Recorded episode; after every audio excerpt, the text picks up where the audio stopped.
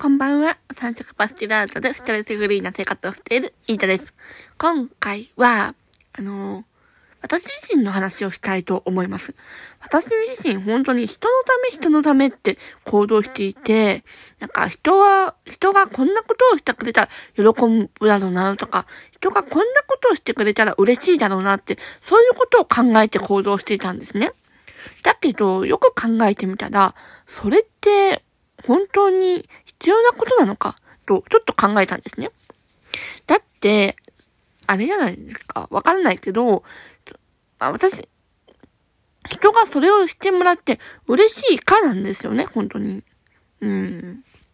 なんて言えばいいのかわかんないけど、なんか、私は、してくれて嬉しいだろうと思ってしたことが、相手にとっては嫌なことだったりするかもしれないですよね。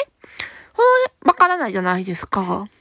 それ、それ、そういうことも考えたら、うん、人のため人のためっていうのは、どうなんだろうなってちょっと思ったんですよね。まず、ここで考えたのは、人のためっていうよりも、まずは自分ですね。人のため人のためって考えるよりも、まずは自分をどうにかしなきゃと思ったんですね。まずは自分ですね。自己理解を深めるということですね。自己理解を深めて、自分がこんな、自分がこういう状態だったら嬉しいとか、こういう状態になるとパニックになるとか、こういう状態になると、なんか、働けるようになるとか、そういうことをね、理解できるようになれば、少しはね、あのー、自己理解も深める、られるんじゃないかなと思いますね。私自身も今は自己理解を深めるためにちょっと勉強はいろいろしていますね。うん。私自身が今は、なんか発達障害と精神障害の二つを持っているんですけど、発達障害って、あの、私、あの、病院の先生に診断されただけで、あの、テス、検査受けてないんですね。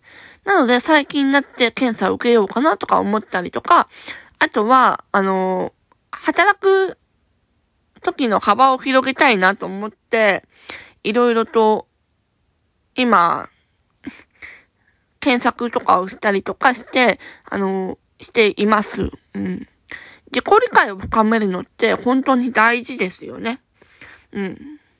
まずは、あの、人のため人のためというよりも、自己理解を深めるというお話でした。